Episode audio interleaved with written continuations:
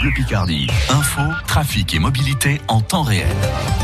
Le ciel est gris, ce matin il y a de la pluie, voire de bonnes averses, pas forcément tout le temps, mais régulièrement. Des températures qui se maintiennent, c'est-à-dire que vous pouvez sortir avec un bon pull. Hein. La météo complète, ce sera après le journal Marie-Gaëtane Comte. Lille, Saint-Etienne, Lyon et Grenoble basculent en zone d'alerte maximale au coronavirus. À partir de demain, elles rejoignent Paris, la Petite Couronne, Marseille, Aix-en-Provence et la Guadeloupe.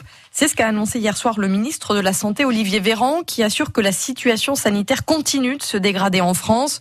Dans la Somme, qui est en alerte, la situation se détériore légèrement, indique la préfète dans un communiqué, avec 82,8 nouveaux cas en moyenne pour 100 000 habitants entre le 29 septembre et le 5 octobre, Axel Labbé. Oui, si le taux d'incidence, c'est-à-dire le nombre moyen de nouveaux cas pour 100 000 habitants, reste plutôt stable dans le département depuis une dizaine de jours, l'évolution est plus préoccupante chez les personnes de plus de 65 ans. Là, le taux passe de 44 cas pour 100 000 habitants le 28 septembre à 91 pour 100 000 habitants. Et le nombre de lits occupés en réanimation augmente également 20% il y a une semaine, 26% aujourd'hui. La préfète insiste, comme le ministre de la Santé lors de son point presse hier sur le respect des gestes barrières y compris avec ses proches. Elle rappelle l'interdiction des rassemblements festifs et familiaux de plus de 30 personnes, comme les mariages, les anniversaires, les soirées étudiantes, dans les structures qui reçoivent du public, comme dans les salles des fêtes. La préfète communiquera lundi sur la suite des mesures prises le 28 septembre. Pour le moment, dit-elle, aucun indicateur n'invite à les assouplir. Et vous retrouvez sur francebleu.fr les mesures qui avaient été prises il y a près de deux semaines. Dans l'Oise, en alerte, comme la Somme, le nombre moyen de nouveaux cas de Covid-19 pour 100 000 habitants est de 119,6. Dans l'Aisne, il est de 58,2, soit au-dessus du seuil d'alerte, mais il n'est pas encore classé comme tel.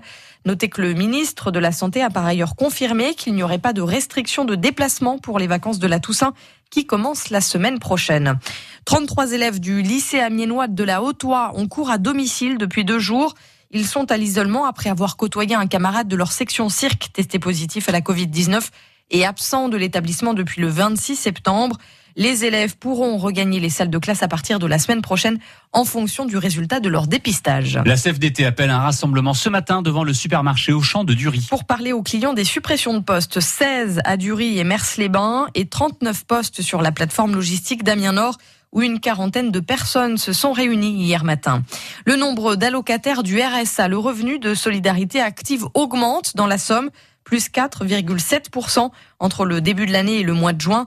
On en reparle tout à l'heure à 8h10 avec Laurent Saumon, le président du département de la Somme, récemment élu sénateur. Bonne nouvelle, il n'y a plus d'otages français dans le monde. Sophie Pétronin, seule otage française connue encore détenue à l'étranger, a été libérée hier soir, presque 4 ans après son enlèvement par des islamistes à Gao, dans le nord du Mali.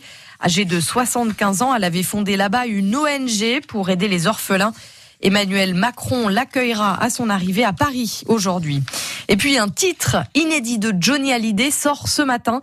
Deux sortes d'hommes fait partie des sessions d'enregistrement de Rester vivant avant dernier album sorti en 2014. Il y a deux sortes d'hommes, deux sortes d'hommes au tous ceux qui ont aimé et ceux qui aimeront. Deux sortes d'hommes. Donc le clip de la chanson de Johnny Hallyday est à retrouver sur francebleu.fr.